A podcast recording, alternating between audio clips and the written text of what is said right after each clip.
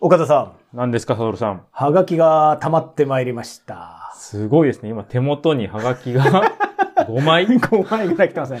ありがたいですね。ありがたいな僕らあの収録するのが月に1回ぐらいだから、その時までにいただいたものを、物理的にいただいたものと、インターネット経由でいただいたものそうですね。週1ペースでも今ね、来てハガキが届くようにありがとうございます。ありがたい。ということで、あの、一つ、あの、特徴的な絵はがき。これはマレーシアの絵はがきですね。おいいですジュラン・ペータリンっていうのかな？ちょっと私、クアラルンプール2回ぐらい行ったことあるけど、この写真はどこかちょっとよくわかんないんだけども。うん。まあ、いただきました。なんか中国、中華街みたいな。はい。えーラジオネーム三章さんからいただきました。はいありがとうございます。岡田さん、サトルさん、こんにちは。デイリーポータル Z とおもころ好きの夫に勧められて 聞くようになりました。軽快な語り口が楽しくて、料理をしながらよく聞いています。あ料理しながら聞くってのは、これは一番嬉しい聞かれ方かも。ポッドキャストうん旅に出ましたので、ハガキを送ります。ありがとうございます。え私は今、クアラルンプールの空港へ向かうエクスプレスの中でこのハガキを書いています。揺れて書きにくいです。なんか ライブ感のある ハガキの書き方ですね。気温10度前後の神戸から、あ、神戸にお住まいなんですね。こちらに来ましたが、気温30度超え、湿度もそこそこ。暑くてぐったりするかと思いましたが、クアラルンプールのチャイナタウンに足を踏み入れましたらパワーがみなぎってきました。暑くて明るくてカラフルで、なんだか旅という気に一気になりました。旅は夏というチューブみたいな刷り込みでしょうか？お二人はどうですか？どうですか？なんかざっくりした質問来た。えこれがあると旅みたいなものありますでしょうか？ちょっと聞いてみたいです。それでは。ってなんか一気にこう書き切った感なんがか。、テンションがもう伝わってきますね。みんな、みんなこれね、あの、読み上げで伝わりにくいんですけど、みんなびっくりマークなんですよ。なんかね、お二人はどうですか？とか言われてもね、まあ、そうね、旅は、今これ読んでるのはね、春というか、まあ冬の終わりの時期なんですけれども、まあ旅は夏、そうね、暑いとテンション上がるっていうのはあるかもしれない。気温の変わり方、例えばシンガポールとか、出張でも旅でも行っても、急にこう、あの、飛行機から空港入って、ちょっと外気に触れていきなりムワってあるじゃないですか。無はね。あれが、のそうそうそう。あれが実は確かに一番テンションの上がる瞬間と言えるかもしれないですね。異国に来たっていうね。うんあの外気に触れる、その全部のいろんな不愉快なバゲージクレームとか、なんとか荷物あったみたいな安心感と、入国検査を経てタクシーがみんなパパパパってなんかこう、あるとかあるじゃないですか。あれが、もう一度来た国、二度来た国でも、なんか、あ、またここだよってね、なんかね、喜びとかもあるし。あれはあるなっていうのは肌感覚ありますね。ありますね。湿度もね、ありそうそうそう。ますよね。で、そこら辺ってさ、五感がもう一気に来るじゃないですか。うん湿度とかも含めた肌に来るあれと、なんか匂いと、なんか、ジメジメしてるのもだし、うんなんかちょっと乾いた風が吹いてんな、みたいそうそうそうな感じもそうだし。だからそういう意味では東南アジアの方が多いかもしれないけど、結構街中に近い形のじ生活と地続きに近い感じの空港というかエアポートがあると、うんこれはなんかより旅情が高まる感じありますよね。サトルと岡田優の旅のラジ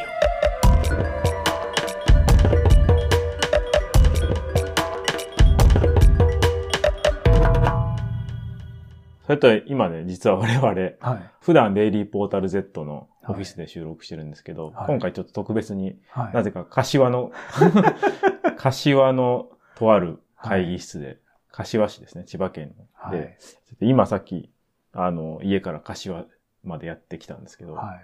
旅？っぱりね、どうかな？あの、ずっとこう駅からここに歩いてくる途中に、はい。何ですかね、知らん中華屋、町中華。町中華あ だし、まあ、町中華、町中華かな？町中華っていうと、こうなんか、あの、ね、こう、すごい老舗みたいな感じーですはいはいはいはい。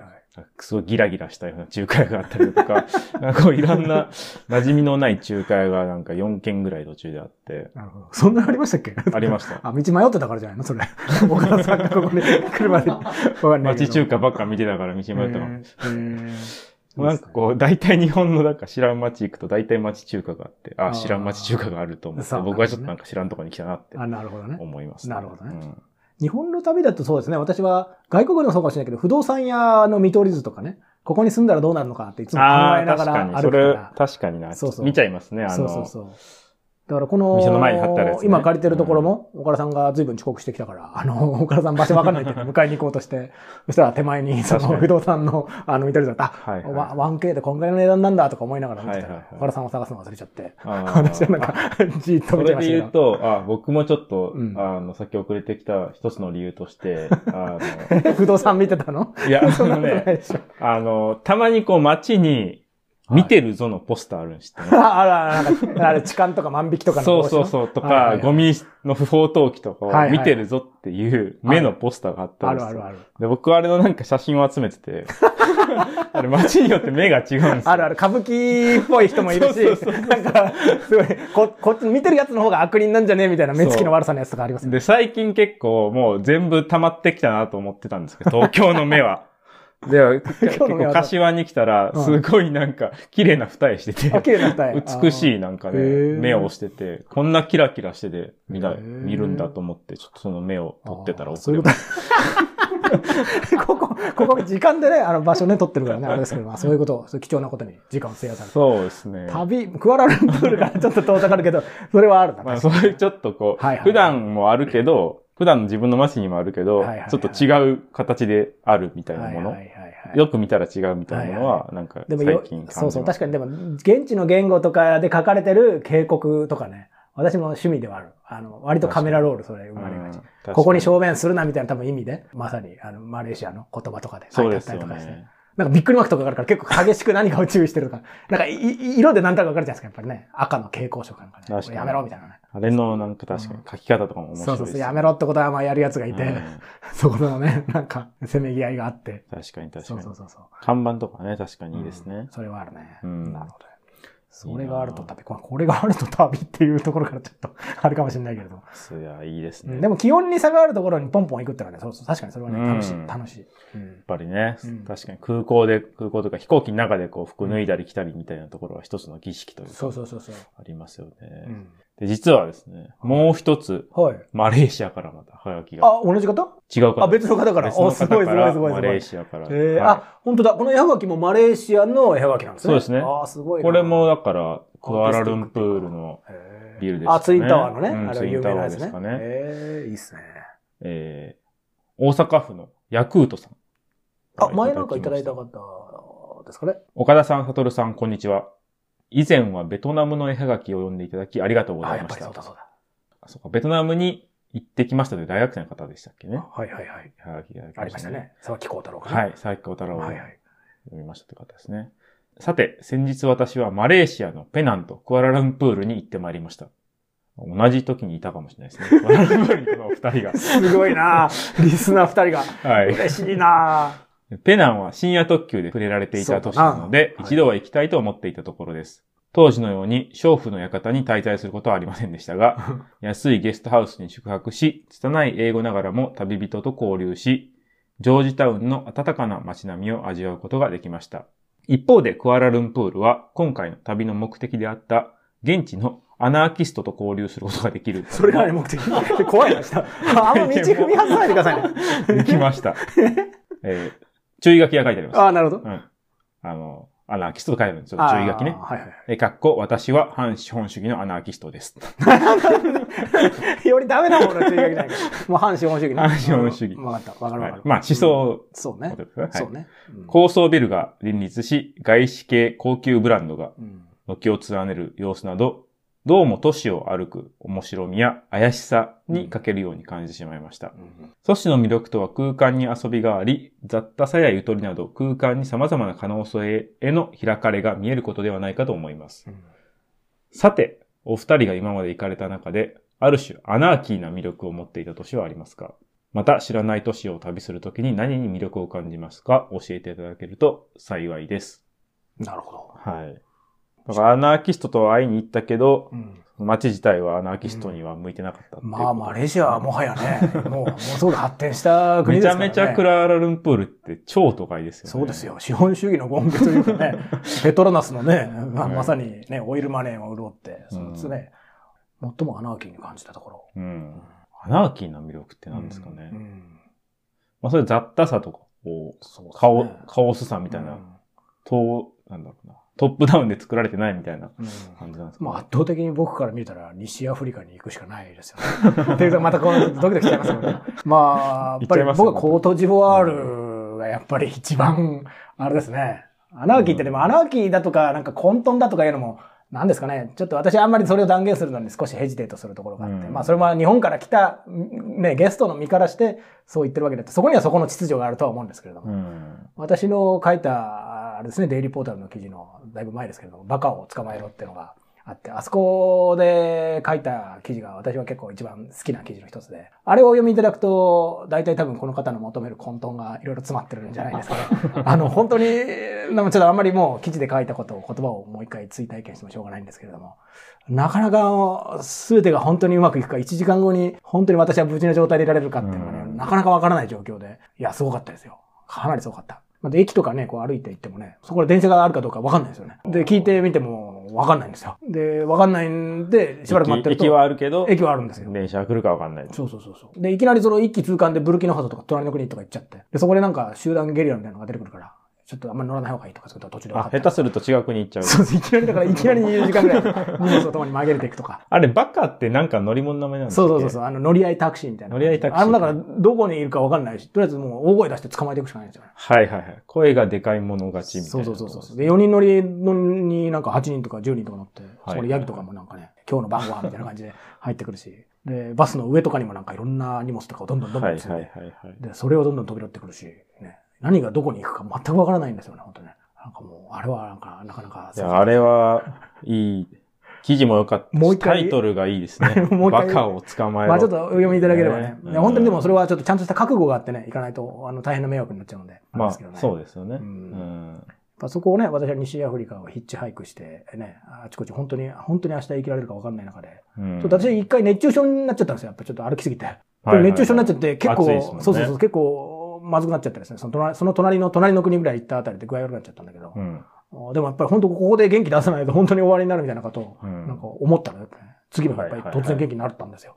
たくさん睡眠とって、水分だけをとって。もうなんかその野生のスイッチみたいな。そうそうそうそうそう。だからそういうのとかをなんかね、えーそう、2週間ぐらいのね、本当に当てもない旅だったんだけれども、うん。やっぱり原始的なところに触れられましたね。はいはい期間が必要ですよね。1日2日だけじゃなくて。ごめんなさい、ちょっとこのヤクルトさんにどんどん危ないことを進めるわけじゃないんですけどね。なんかね。確かになうんアナーキーな街には、見てるぞのポスターはないんだろうな。もう見てるからね。うんみんながもう、互いに見てるだけで。でも覚えてないけど、でも大量のチラシとかもあったような気がするなあ、見てるぞありました？あった。いや、あ、それ見てるぞとかを。見てるぞとか。かを見てる余裕もあんまなかった気がする自分でやっぱりちょっと見て見て見てなくちゃいけないからね、周囲を。はい。とにかくはい。あとはね、あと旅先で、だから僕もパレスチナとかアメリカのちょっと奥まったところとか行ったりすると、やっぱり野良犬とかがうんうん出てくると結構ドキドキしますよね。あの一撃死になっちゃうじゃないですか、その本当に噛まれちゃうと。狂犬病を持ってるかわかんないようなところのエリアで突然野良犬が現れて、うんで、だんだん距離をこっちに詰めてきた時とか、やっぱり、ぐんとこう来ますね。なんかはいはいはい。これは、人間ならね、とりあえず、いきなり撃ってくるやつってのはまあ、いるかもしれないけれども、うん一応会話通じるじゃないですか。はいはい。会話通じないやつが、ね、犬みたいな形でこう出てきて、うん。それがなんか何匹か出てきて、それで近くには人間が誰もいないみたいな状況になってくると、結構ここでどういう態度をこの犬に示すかどうかで、割と私の生存の可能性が。舞いが。そうそうそう。それがなんかビビって逃げると多分絶対これ追いかけてくるじゃないですか。はいはい。だけどここでなんか威嚇してやって、さらに戦闘モードとかになって、うん狂犬病とかになったらもう一発終わりじゃないですか。はいはいはい。そこら辺はもう全部自己責任に降りかかってくるから、うん。決してそういう状況になってはいけないと思うんですけれども、うん。人間の今までのロジックが通じないようなところには入っていくっていううん、のはなかなかね、確かにドキドキしますよね。アナーキーな場所。でも、ある種、文字通りアナーキーなのはまあ南極でしたね。政府から無政府ってことですよね。無政府ですから。そうね。そこはどこの国の確かに。場所でもないので、そうね。に世界でも珍しい。うん。あそこはもう誰も管轄してないっていうところで、かっこいいですね。まあアナーキーだったかもしれないですね。南極に行くじゃあ次。うん。まあ南極か、コートジボワールか南極か。どっちかに、はい、どっちかが。いてもらえ、いてもらえればではない。進めてるわけではないので。ちょっとディスクレーマーを入れながらね。そうですね。そうね。はそうね。ありがとうい。ございもういいですね。次々とこうベトナムも行かれて、ます。うん、やっ次ぱりコロナが明けてきたっていうのを本格的に感じますね。でもなんか、最初に私が読み上げたこの三章さんのね、もうなんか本当考えずにバーッと一気に書いてくれる絵はがき店のライブ熱量がすごい。なんか、マレーシアのちょっと熱気がふわっとこう、いいね。はがきから漂ってきましたね。うん漂ってきました。お二人はどうですか？ってね。いいですね、これね。この、いいですね。もう勢いで。。行きたくなる 勢いででも確かにね、うん凍えるような北欧の美しさもいいけれども、確かに、ワキワキするような、この熱いわ、汗がじっとりくるようなのが、確かに旅だなっていう気持ちは、ね。確かになそれは、あんま日本になないというかね、高温多。湿な地帯への、うんにしか感じられない特別な感情ってのはね、あの、私もある気がする。確かになまたウィーンとかアメリカとかで暮らしてて、時々アジアに行った時の戻ってきた感っていうのがね、確かに確かに。まあ私のあれに染みついてるのがはいはいはい。日本も一定湿度高めじゃないですか。確かにね。まあ北海道の方はあれかもしれないけれども。逆になんかそういう部屋作って入ったら、あ、ちょっと旅情を感じたりする んですよだからサウナでしょ。ミストサウナ。だ旅旅情用のサウナか。旅情さ、あー確かに。サウナはでもサウナの匂いがなんかあるんで、あるねあそこからそのサウナの匂いで、あれだね、なんか植物園でですよね。小石川植物園とか、ああいうところのなんか熱帯の植物の環境を模擬してるやつあるじゃないですか。ありますね。あれいいかもしれないですね、なんかね。確かに確かに。うんあそこにちょっと香辛料のなんか、匂いとかをちょっとうちわで言って、まあインドのバタバタバタってやって。韓国のバグりでしょ。次々にドア開けて、次はインド、目次は隠しして入れられたら、旅情を感じれるかもしれない。当てるって。すごいですね。ださらにソムリエ上級段階になってくると、いや、これはちょっとクアラルンプールじゃなくて、これはインドネシアのあれかな。ジャカルタかジョグジャカルタかどっちかですねとか、そこら辺の解像度高く。確かに。四角以外の部分で旅情を作ってみるってのはちょっと面白い。面白いけど、だいぶ金がね、うなるほど余ってたらそうですけど、植物園のみならずね。その屋台のおばちゃんとかも雇って、あのうん働かなくちゃいけない、そこで。そうです。だけどずっとでも、それに日本にいると忘れてきちゃうから、時々でもまあ、みんリリースして。皆さんから届いてる、こう、世界の音をこう流し続けて、そこで、ああ、なるほどね。そう。あいいっすねベトナムのなんか、それはなんか博物館を作りたいっていう、なんかいつか話したかもしれないけど、確かに近いかもしれないですね。確かに、四角以外の全てをこう感じられる。すごいですね。みんな最初は入り口の時はアイマスクして。今して怖い。怖い。音と匂いと。匂いとかね、でも人によって耐えられるものと耐えられないものだからね。うんそう、でもね、嫌な匂いだけれども覚えてるっていのはねや、。その博物館いいっすね。いつか建ててみたいうんな。汗臭いなんかうんやつがなんかちょっと来て。いいっすね。いいっすね。ということで、ありがとうございます。じゃあ、2通のマレーシアからのおはがき。そうですね。嬉しいですね。嬉しいですね。いや、こういうの読むと本当私も早く旅出たいなって。そうです思うしね。う。うんんすでにあの、ヤクールトさんが追伸で、はい旅のラジオ、イベントなんかは考えてますか？行きたいですというふうにはい書いていただいてるんで、なるほど。もしやるとしたらそういうイベントですかね？みんなアイマスクして、怖い。取り締まられそうだ。すごいな。ありますかして。ちょっと楽しみにしててみんな匂いをじゃあ、匂いとシュッとこうね。匂いと熱気を感じて匂いと熱気を感じる暗いイベントだな。いいっすね、でもね。そうね。でも確かにね、今インターネット発達して AI も発達したけど、はい匂いを送るっていう装置は今のところないから。そこだけはやっぱりね、まだ人間のところなんで。嫌がらせに使われちゃうからね。ちょっとね、うんあんまり良くないからね。多分ね。わかりました。ありがとうございました。ありがとうございましたありがとうございました。